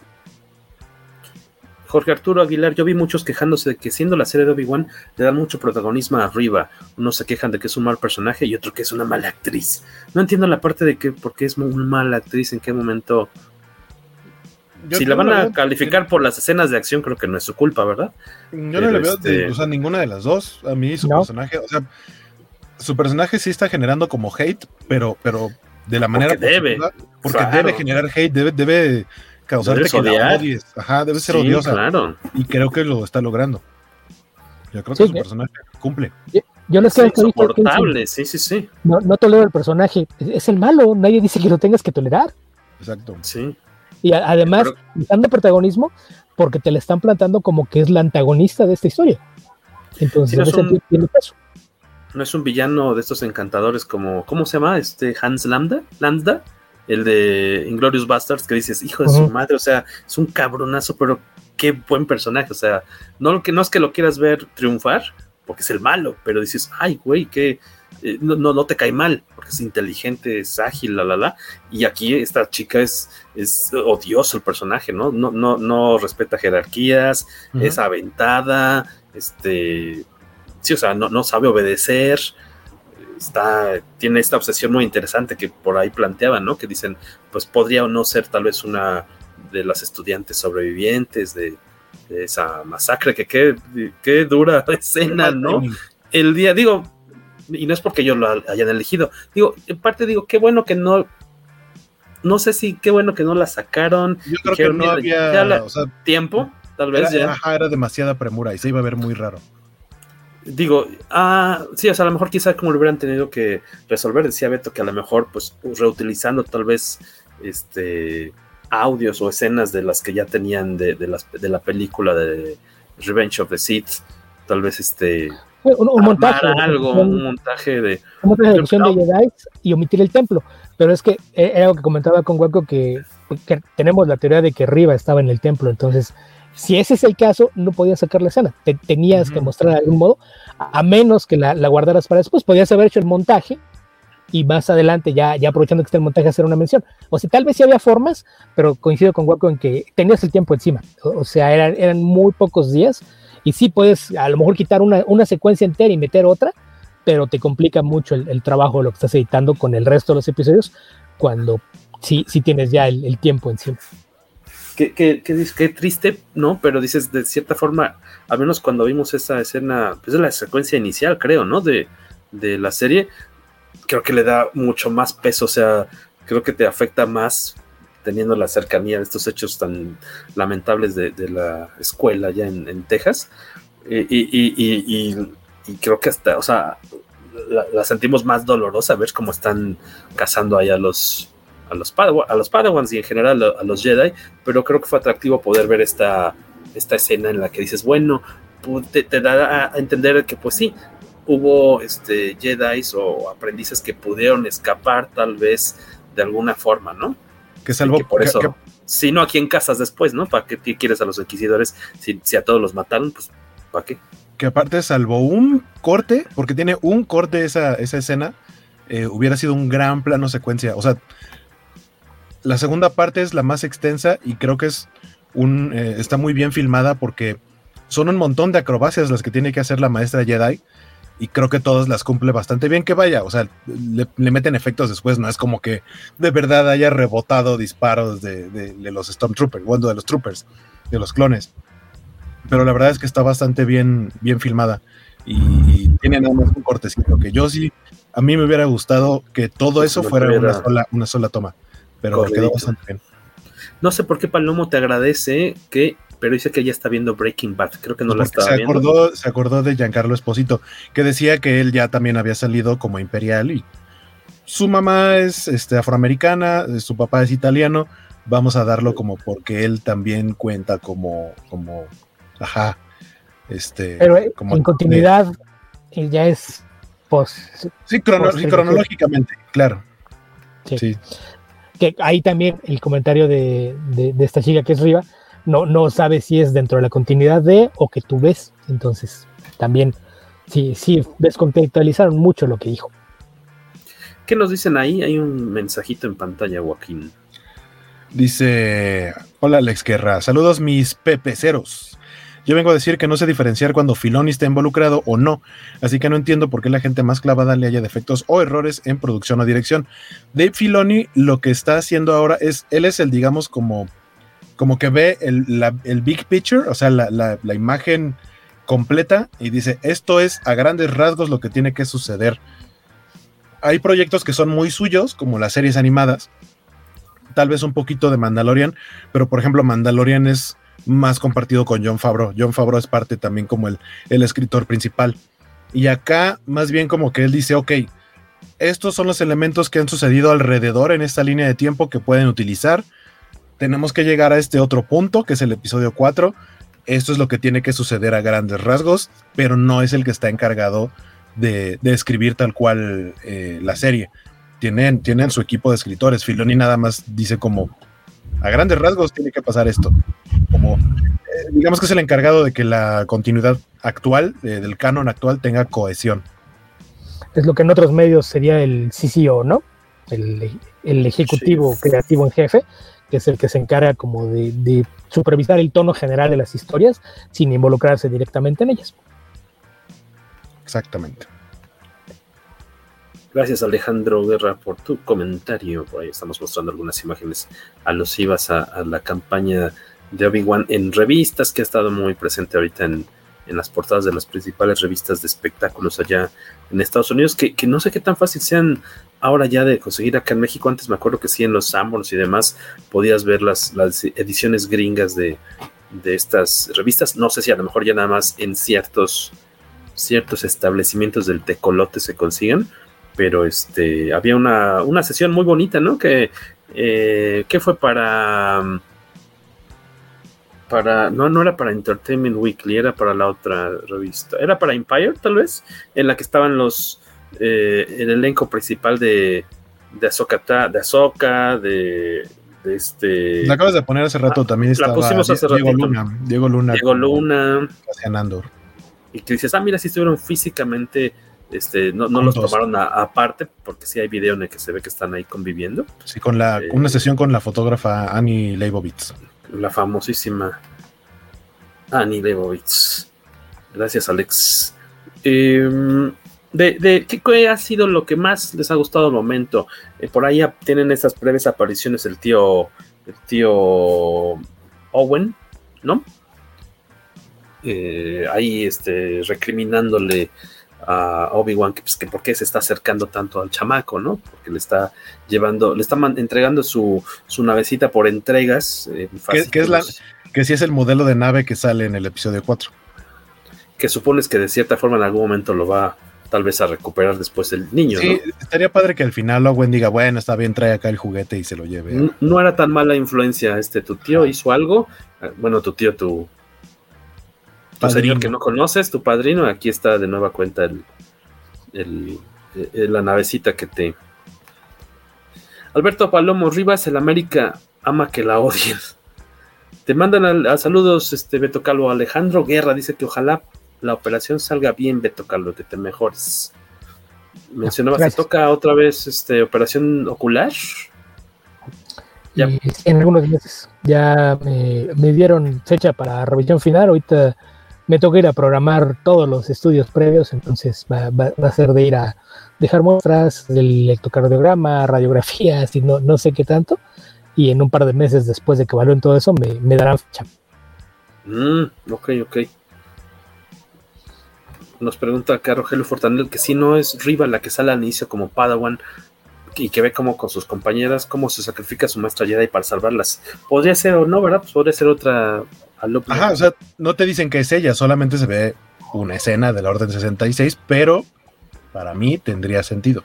Porque aparte, o sea, sí es algo que sueltan en la serie, eh, que, cuando preguntan quiénes son los inquisidores, que eso me gustó, porque a pesar de que los inquisidores ya han salido en otros proyectos de Star Wars, como en el videojuego en Jedi Fallen Order, o como en la serie de Rebels, en los cómics, eh, a lo mejor la gente que no consume esos productos, pues, digamos, no tan mainstream, pues, ni idea de quiénes iban a ser estos personajes. Entonces aquí alguien tiene que preguntar, ¿qué hacen estas personas aquí? Ah, pues básicamente son eh, quienes alguna vez a lo mejor fueron Padawans y fueron o se pasaron al lado oscuro o los torturaron lo suficiente como para que se volvieran al lado oscuro. Entonces tendría sentido que ella fuera uno de esos Padawans que aparece al principio y termine siendo una inquisidora. Saludos a Mohamed Giovanni Rendón. Dice: Hola a todos. Sí, tercera vez aquí. Muchas gracias por pasar a saludar, Mohamed. Eh, también nos dicen por acá que por qué que pasen buena noche, dice Félix Farfán. Que no olviden comentar cuando Leia y Ben llegan al pueblo fantasma desolado de Durango. Sí, de repente, esa, esa, parte desértica, de repente dije, ay, güey, andan en donde, en San Luis Potosí, en Durango, en este tercer episodio, ¿no? Que andan, eh, siguen en, tratando de encontrar un escape para regresar a, a. Alderan. Eh, ah, que me, encantó esta escena, bueno, este planeta eh, que de repente la, escenografía me recordó un poquito a, por ejemplo, a, Blade Runner. Eh, que, es, que parece también como Tokio, bueno, que es lo mismo, ¿no? Como, también como los Tokio. A mí me recordó, me recordó mucho, o sea, tanto el, lugar como el mismo actuar de Obi-Wan al Obi-Wan del episodio 2 del, principio cuando están buscando a la casa recompensas que trató de matar a, Padme. Es más o menos algo similar. Es Obi-Wan otra vez tratando de hacerla de detective. Gracias, Félix, por pasar también a, saludar por acá. Em, eh, al momento, digo, han sido disfrutables. Creo que coincido con Beto. Al menos no se sienten estos como estos cliffhangers muy fuertes. Eh, como tal vez como en Mandalorian, por ejemplo. Eh, tal, tal, vez sí en eso coincido con, con, Beto, que, que, esos cortes, esos saltos de un episodio al otro no te dejan así como tan picado. Será también bueno que el 1 y 2 los pudimos ver de corrido, ¿no? Eh, el, fin, el final del episodio 2, este, con esta eh, estas miradas, por decir así, a distancia que se están reconociendo tal vez, o así lo, interpretarán varios, o tal vez unos no, por esta cuestión de ya me cayó el 20 de que resulta que estás vivo y en ese momento la otra persona se despierta y se vuelven a encontrar de cierta forma, ¿no? Este, en este tercer episodio ya hay un encuentro físico, ¿no? Entre, a lo mejor sin darles tantos detalles, pero ya hay este esperado reencuentro entre Vader y Obi-Wan. ¿Fue de su agrado? A mí me gustó. Por ahí vi comentarios que decían que estaba mal coreografiado, pero sinceramente, la serie se ha encargado de mostrarnos que Obi-Wan está, o sea, ya se le olvidó todo. Todo. Está débil, está oxidado, tiene miedo de encender su sable porque lo vimos usar, o sea, sostenerlo en el episodio anterior, en el 2, y no se atreve a prenderlo y lo que prefiere es como huir. Y hace esto mismo acá, o sea, prende su sable porque no le queda de otra, porque el otro ya está enfrente y medio logra defenderse como que todavía, este, como andar en bicicleta, ¿no? Tratar de recordar eh, por pura memoria motriz, memoria muscular, pero se nota que, o sea, Vader está nada más jugueteando con él como, como, como gato con un ratón, ¿no? Y, lo, muestra al final, porque lo que trata de hacer es pues, que sufra, lo que quiere es que sufra, no lo quiere matar, o por lo menos no todavía. Entonces, yo no creo que esté ni mal dirigida esa parte, ni que tenga una mala coreografía, porque el chiste es hacer ver que Obi-Wan se vea mal, que veas que no puede, que no, que no se acuerda de nada, que está muy débil, que está oxidado, y creo que lo logra bastante bien, porque, como decíamos, ¿no? Sabemos que no se va a morir Obi-Wan, porque va a aparecer en el episodio 4 de viejito, pero en ese Inter, pues es como, ¿y entonces qué le va a hacer? y lo termina ahí medio tatemando un poco también. O sea, si hay algo de sufrimiento ahí.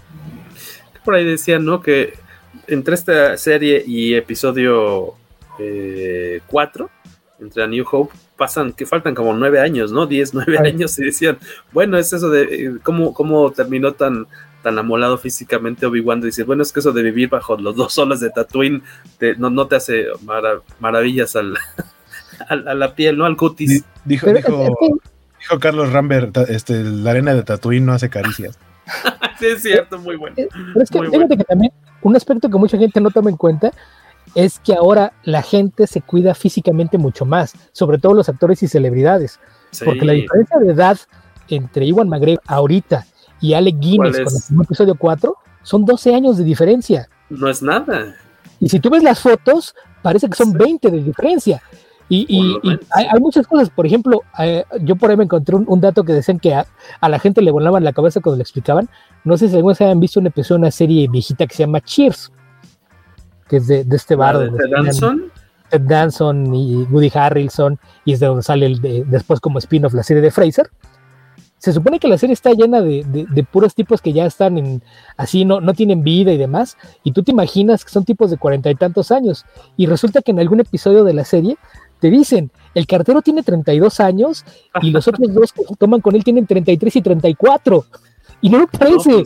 E, e, entonces, creo que hay, que tomar en cuenta eso, o sea, incluso creo que también es una de las razones por las que hacen mucho ruido con que cada vez tenemos una tía May más joven, creo que también es parte de un poquito de, esa misma mentalidad. Y, y sí, la, gente grande antes se veía mucho más grande, luego por eso hacían los chistes, ¿no? Uy, es que sí, ya se ve bien anciano, parece que tiene más de 50.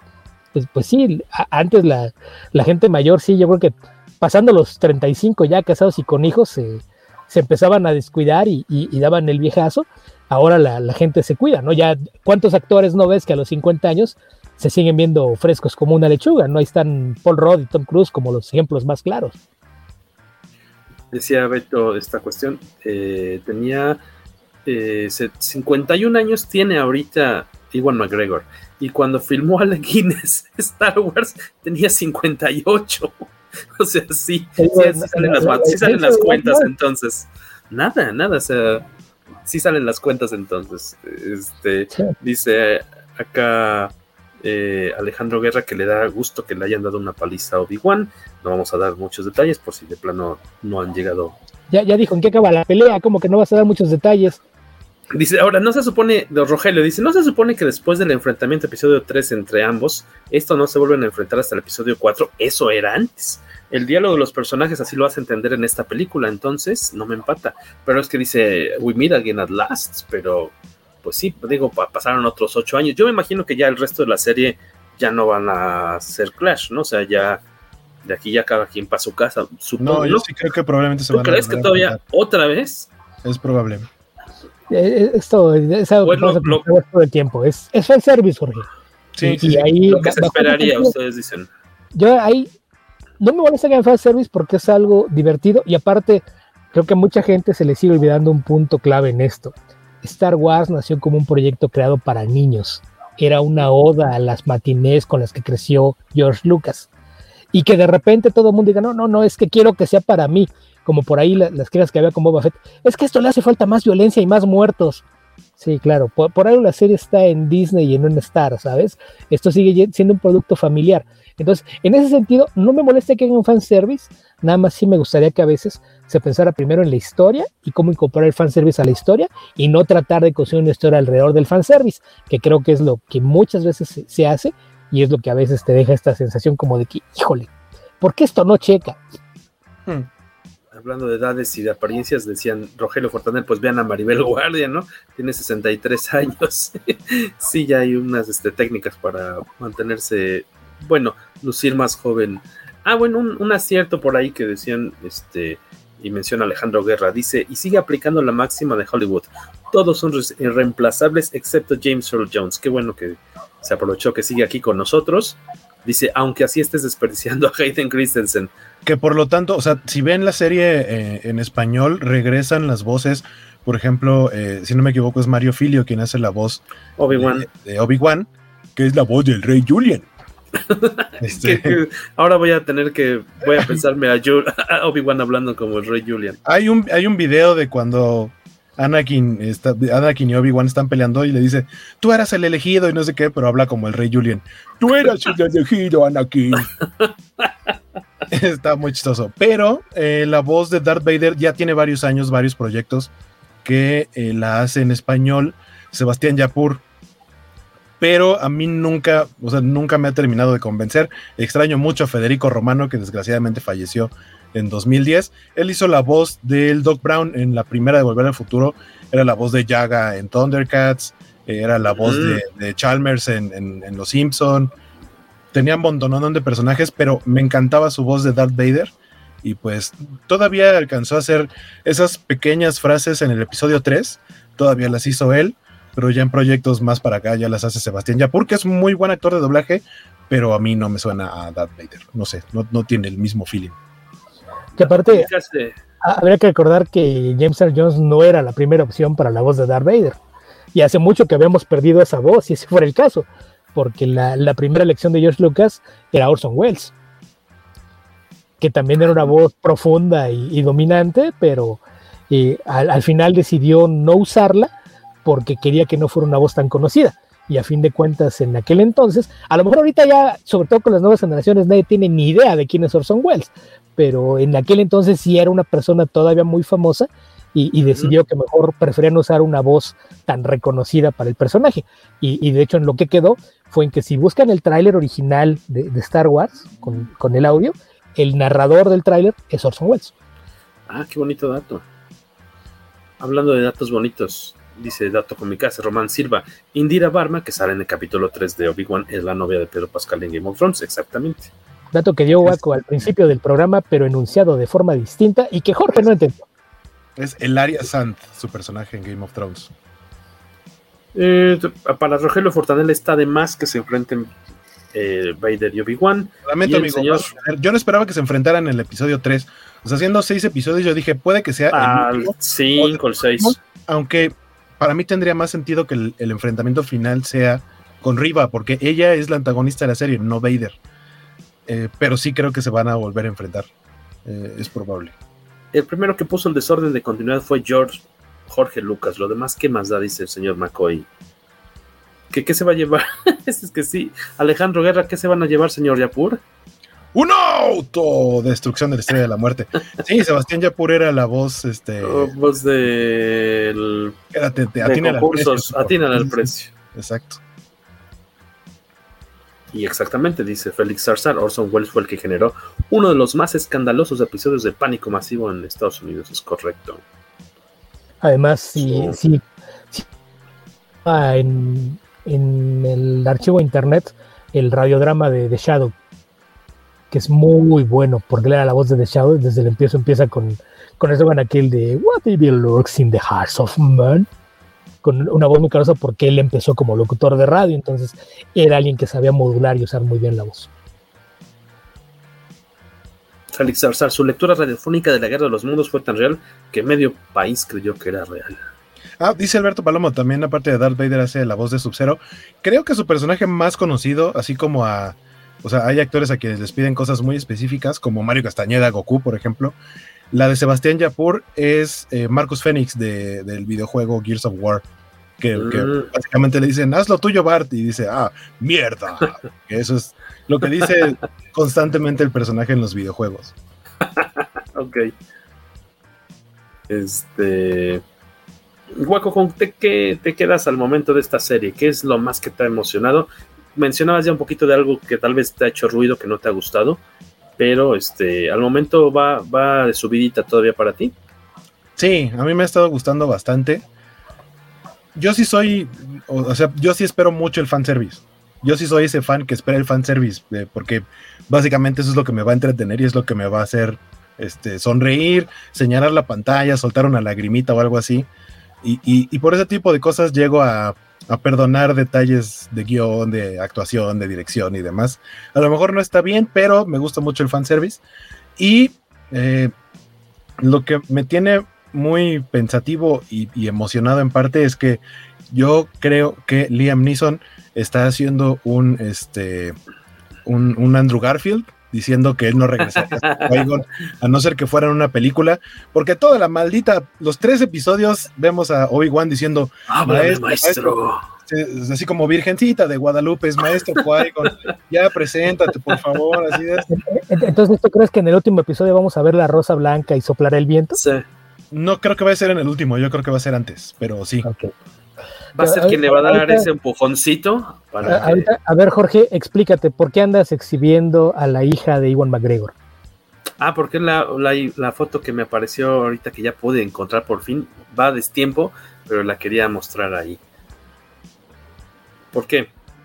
No, es que esa chica es la hija de, Iwan McGregor. Ah, sí, sí, sí, exactamente, sí, de, que es la hija de Iwan McGregor. Eh, era el chiste de la línea de yo también era la hija de alguien. Exactamente. Sí, porque le dice, estoy, buscando a mi hija. Que, a final de cuentas así sale su hija y le dice, oiga, tenga, la primera es gratis y le da ahí droga. o sea, ¿qué, es eso? Cuida sus, cuiden a sus hijos. Que sí tiene medio carilla, medio de junkie su personaje. Ahí está. Eso mucha gente lo podrá ver como referencia a Train Spotting. Sí, aparte parece, ¿no? Bueno, no es el mismo corte de cabello, pero, pues tiene las mismas expresiones del papá. Ya sé que, como que, mucha gente no va a saber por qué. Te, digo, ya, ya, estás en ese lapso en donde también ya tienes que explicarle a la siguiente generación tus referencias. Porque tú te acuerdas del meme de Choose a Life, Choose a Lightsaber, pero los más chavos ya no saben qué es eso. No recuerdo cuál es ese meme. Pues, eh, es que como el eslogan de, de Trainspotting tenía esta frase que, era e, elige esto, elige esto, elige una choose vida. life, choose life, cuando, ya, ya. Cuando, cuando se hizo el casting y pusieron a Iwan McGregor para hacer Obi-Wan, empezaron a seguir las fotos y copiaban todos los textos, fotos de Iwan McGregor ya caracterizado como Obi-Wan y nada más cambian las frases. Este, choose your friends, choose a life, choose a lightsaber. Ah, ya, ok, no me tocó verlo. Dice Fortaner Rogelio que sí, que todos queremos ver a Qui-Gon Jinn mínimo gratis, dice. Entonces, este, por ahí, dice, Alberto Palomo que se le antojó la mojarra del desierto, eh, que Obi-Wan anda cuchillando. Que, si no me equivoco, porque vemos una toma abierta, una toma desde arriba del lugar donde está trabajando Obi-Wan, pues básicamente. destazando un animal, ¿no? Destazando un animal. Se ve que es como una ballena. Si no me equivoco, es un eh, Purgil. Los Purgils son ballenas espaciales que eh, son un elemento importante en el final de Rebels. Si no han visto Rebels, vayan a verla. Este, se los dejo de tarea, es una gran serie. Un Purgil. Sí, básicamente. Y que ya andan bien emocionados porque por ahí entre las escenas que les enseñaron de Azoka se ven, además de Sabine, aparece también Hera, ¿no? Aparece Hera, aparece Sabine y aparece el muro, el, mural de los. Este, el mural que, pinta Sabine, además de Chopper. Chopper, sí. Ah, y, y, también por ahí, como entre bromeando y no sé qué, porque se confirmó a, la actriz que va a ser a Sabine. Bueno, ya la habían casteado desde hace más de un año obviamente Rosario Dawson como Ahsoka, este, pero no, no se sabe qué pasó con Ezra al final de Rebels. En teoría va a haber eh, un regreso o una aparición de Ezra en alguna de las series live action. Y el, que decían que iba a ser era Mena Masud, quien hizo a Aladdin en la película live action de Disney. Dicen que él va a ser Ezra, pero no está confirmado. Sin embargo, cuando salió este tráiler de, de, la serie de Ahsoka, puso un tweet como diciendo, ah, qué bonito que todos están festejando y celebrando este evento de Star Wars. Saludos y que la fuerza los acompañe. Y fue como de, ah, este también está haciendo el guiño de que sí va a ser Ezra y va a aparecer en la serie de Ahsoka. Puede ser. Que fíjate que mencionaste de la actriz que va a ser Sabine, es alguien que también ya hizo papel de artista en otra parte. Si alguien vio la película de Gonza Kimbo con Daniel Radcliffe y Samara Weaving, ahí aparece ella como la exnovia de Daniel Radcliffe, que es, eh, es una chica que sí hay que hacer cómics. Y ah. sale con el pelo de colores, además. ¿Cómo dices que se llama la película? Eh, Guns Akimbo. ¿Akimbo? Ah, sí, es una frase que se refiere a cuando tienes los brazos en jarras, las, las pistolas ah. sueltas, los brazos a los lados como pistolero. Okay, eh, La, frase no tiene una traducción literal. En español no recuerdo qué nombre le pusieron, pero si no mal recuerdo está en HBO Max. Gonza Kimbo, búsquenla así en el buscador, se las voy a dar con el título español. El póster tiene colores de estencia amarillos y morados, y a Daniel Radcliffe en, en bata, pantuflas y con unas pistolas atornilladas en las manos. Ah, sí, recuerdo haber visto el tráiler o algo por el estilo, sí, se ve que está bastante locochona, ¿no? Sí, sale con Samara Weaving como una asesina y, y esta chica... Manos a las armas, tal vez. Ah, debe ser esa. Puede ser el título español, tal vez, pero... No, creo que sí se llamó acá en México. Entonces creo que sí es como está en, en HBO Max. Y sale este, Samara Weaving y esta chica, no recuerdo cómo se llama, se apellida Liu Bordizo. Oigan, nada más se me estaba olvidando. Me gustó mucho este personaje de, de Kumail Nanjiani que habíamos visto. Bueno, al actor lo vimos, al actor lo vimos hace poco, relativamente, ¿no? En Eternals. Eh, y ahora haciéndose pasar por. Pues es un fantochón ahí, ¿no? Que se está haciendo pasar por, por Jedi. Es un. Este. ¿Qué palabra sería? Es un farsante. Un estafador. Un estafador. Me encantó ese personaje, este cuate que se dedica a. La idea pero no me encantó el tono. Como que no están seguros si lo están haciendo en farsa, comedia. Ándale, sí. Pero este, este debe tener un estafador que en un momento en el que no hay Jedi utilice eso para estafar gente, me parece una idea muy, muy interesante que creo que podría dar para hacer cosas chidas con eso, pero el, tono no, me termina. No te gusta que vaya como por el lado de comedia, porque es... o, sea, si la, si la serie se prestara más a hacerlo, no me molestaría pero creo que te están poniendo la serie muy oscura y deprimente. Este, Obi-Wan tratando de salir del agujero emocional en el que está, y un secuestro de una niña después de, la otra escena, y tiene secuencias de acción, y, como que no se siente que, la comedia empate bien ahí. Porque incluso puede tener un, balance. Si tienes otros momentos de comedia, funciona pero hasta aquí no hemos visto nada más y es demasiado poco lo que aparece.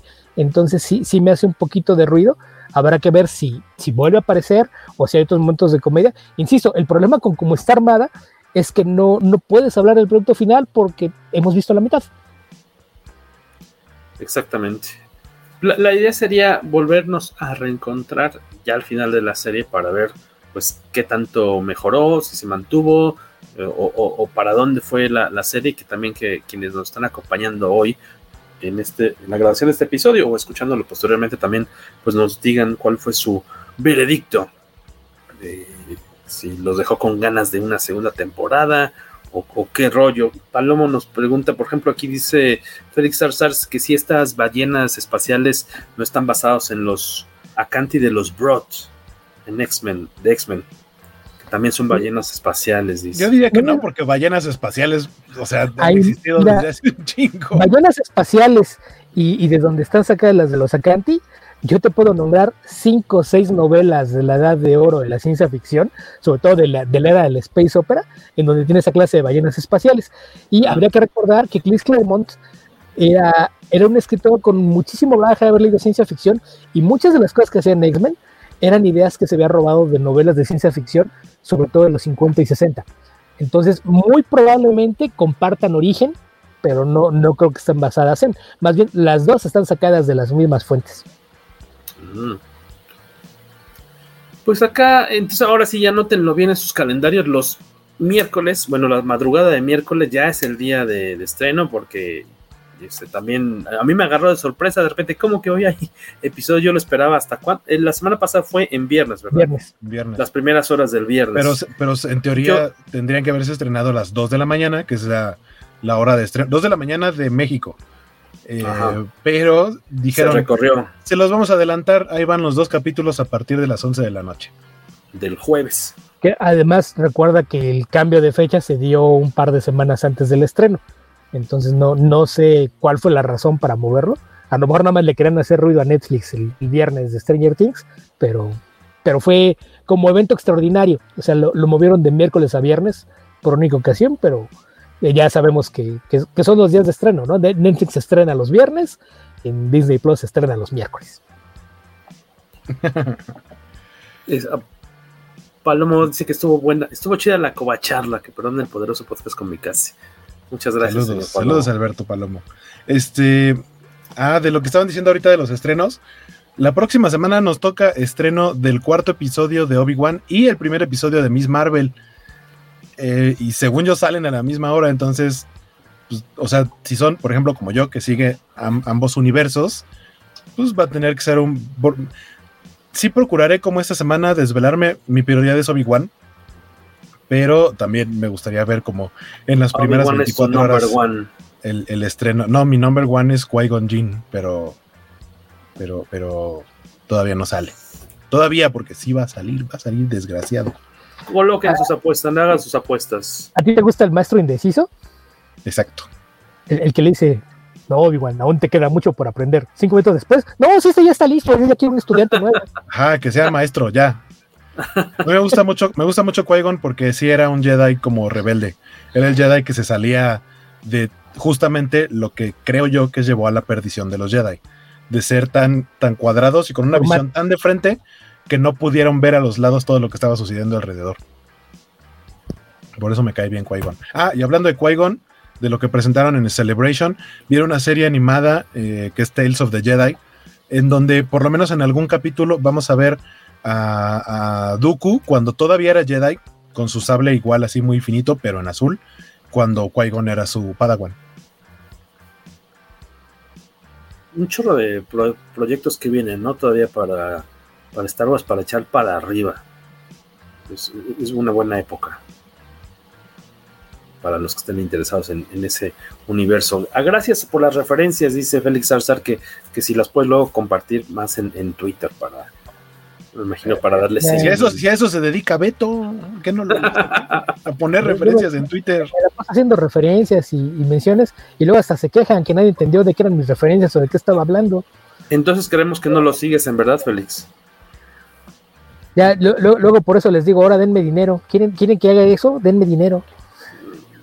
Que donen. Bien. Si eres bueno en algo, no lo hagas gratis. Sí. Sí, no, que eh, es que creo que a veces eh, sobre todo fans de los X, tienden a idolatrar mucho a, Chris Claremont y se les olvida que hacía cosas como poner un alienígena que parecía helicóptero y bautizarlo como Sikorsky. ¿No? Si, si te dicen el original, ¿verdad? Y los Morlocks, tu raza subterránea, ay, mira qué casualidad, como los de la máquina del tiempo. Entonces, sí, ahí habría que recordar que en ese sentido, Chris Claremont era a los cómics lo que James Cameron al cine. Ligeramente menos manchado porque él a veces sí da créditos, no, no, no como Cameron, que es hasta que él ya le cae la amenaza de demanda. No, no, no. Hasta que le cae la ley. Los arreglamos por fuera, ten, ten. Y, y publica una disculpa. Pero ya no, no hagas ruido. En, en ese caso, al menos Claremont sí reconocía muchas de sus fuentes, pero sí, Claremont sí, sí era muy dado a, a meter toda clase de referencias, a, sobre todo a literatura de ciencia ficción a todos los que están por allá del otro lado de la cámara o del micrófono y que no sean Beto ni Waco, gracias por haber estado por acá un ratito con nosotros. Sigan viendo la serie, yo creo que va a mejorar todavía, creo que se va a poner más sabrosonga. Eh, hay que darle la, oportunidad. Ojalá sí nos den la, sorpresa de que tenían unos episodios por ahí guardaditos y que no eran seis nada más, porque sí siento que nos vamos. Por ahí decía, creo que era el buen este, Josué ¿quién decía por aquí? Oye, pues es que ya vamos en el tercero y ya estoy extrañando la serie, o sea, ya, vamos a la mitad y, ya siento que, que despierto llorando por extrañando porque ya vio que todas las demás series vienen hasta 2023 de Star Wars. Si le cuelgan, viene una sequía de Star Wars. No, bueno, es de animación, o sea, bueno. Bueno, Andor, ah, pero, Andor ya está a la vuelta, ¿no? Andor, estrena creo que en noviembre. Andor debe ser para, el último trimestre y las animaciones creo que sí hay un par más este año. pero las otras que todo el mundo esperaba que eran para este año, que era la tercera de Mandalorian y Ahsoka, y ahí creo que son hasta el próximo año. Sí. Pues este Andor 31 de agosto, ¿eh? No es tanto. Sea, en dos meses y cachito. Eh, pero pues acá estaremos, gracias por, por acompañarnos, sigan viendo la serie, eh, nos juntaremos de nueva cuenta para ver ya cuál fue la calificación final, ya el promedio, ¿no? De los, de, de la calificación de la boleta, ya que hayamos visto la peliculota, podremos opinar de ella completa. Ver, este, ya que nos hayan también inundado de los anuncios de las figuras de acción, ya por ahí se revelaron a las de los inquisidores, bueno, de Reba, este, que ya de hecho hizo su unboxing muy bonito, eh, ya por ahí, de hecho hoy salió la figura de, se anunció la figura de Obi-Wan con una vestimenta que todavía no utiliza en la serie, si no me equivoco, porque es un trajecillo ahí como azul, este, que creo que todavía no, porque, o a menos que sea el primero que trae en la, en la serie, porque después está disfrazado de Jedi, como normalmente le gusta pasar desapercibido al señor. Pero este, pues seguiremos al, al pie del cañón. Ahora sí, los miércoles a primera hora para ver estos episodios faltantes. Y ya, como decía Waco, ahí viene ya Miss Marvel. Ahorita que dijiste los inquisidores, me quedé pensando que a mí sí me hubiera gustado ver a Jason Isaacs como el gran inquisidor. ¿Por qué Jason Isaacs? ¿Fue, él estaba ¿Él era la la voz? Sí, él era la voz. Ah. Entonces, tomando en cuenta que a muchos de los actores de, de voz los han tomado para hacer los personajes, creo que él podría haber sido un gran villano. No, no, no me cae mal, creo que es un buen actor, pero acá como que no, no, no, no más no enseñó nada. Jason Isaac, quien no lo ubique, eh, si, si quieren un villano, era Lucius Malfoy. Este, Lucius Malfoy. Y ya, ya, es un personaje muy divertido en La muerte de Stalin, ahí como un general ruso. A, a ¿No eres tú el que de, También fue ¿No eres Garfio que decía en la de Peter También Pan. Garfio. Bueno, una de las de Peter Pan. En, en la ¿no que, eras tú el que, el que, ¿qué? eh, ¿no eras tú el que decía que Jason Isaacs en algún momento estuvo considerado para ser Bond? ¿O quién dijo eso? Eh, sí, sí. Lo, lo que pasa es que acuérdate que cada vez que iban a cambiar de Bond, te sacaban una lista Mm. como de 10, 15 actores. Eh, creo el que ramillete. En el mismo momento en el que se habló de Liam Neeson como una posibilidad. que, si mal recuerdo, creo que fue eh, justamente cuando al, al final se, se pudo quedar Remington Steel de rebote 10 años después de, de que no lo habían dejado la primera vez. Creo que en aquel entonces fue cuando, cuando estaban por ahí candidateados también Liam Neeson y Jason Isaacs. Que de hecho, si quieres ver a Jason Isaacs haciendo a James Bond, búscate de Tuxedo o el Smoking con Jackie Ah, Chan. con Jackie Chan. Ahí él, ahí él es el espía que es el verdadero dueño del Smoking. Cierto, el que Y- se escabechan al inicio. ¿No, ¿Lo, lo No, no, matan al no, inicio? no, ¿verdad? dejan- Lo dejan inconsciente, termina lo como dejan inconsciente. Entonces, ahí, ahí puedes ver cómo hubiera sido Jason Isaac como Bond. Pudo haber hecho un gran trabajo. Jason Isaac es muy buen actor.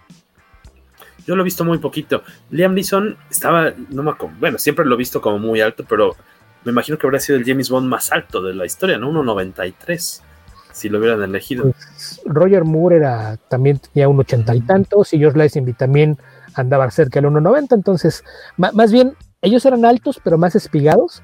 Y creo que Liam Neeson, aparte de alto, es bastante más corpulento. A lo mejor eso sí lo hubiese hecho, tal vez No, el, el Bond físicamente más imponente en la pantalla.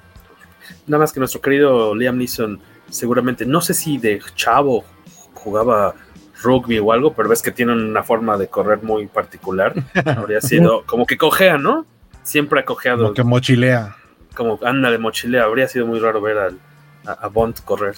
Bueno, hacer sus escenas de acción, me imagino, pero. Ahorita bueno, yo que- disfruto mucho su, su- su te- esta etapa, esta edad, época dorada de Liam Neeson como, como héroe Taken, de acción. Ajá, héroe de De acción, pero ya para grande. acá, ya otoñal, ¿cómo nos gustan? Todas son iguales. Entonces, el mismo señor que era agente y nadie sabía que era el más chingón, que era un boina verde. todas sea. son Taken hasta, hasta las que no son Taken. Pero cómo nos gustan, ¿eh? Tal vez esta la de los trailers en el, en el sobre hielo, ay, como que está medio Mira, chafita. Si, si Pero te qué, gustan, buena- qué divertido es verlo. si te gustan los héroes de acción veteranos y además eres fan de Better Call Saul, deberías buscar Nobody.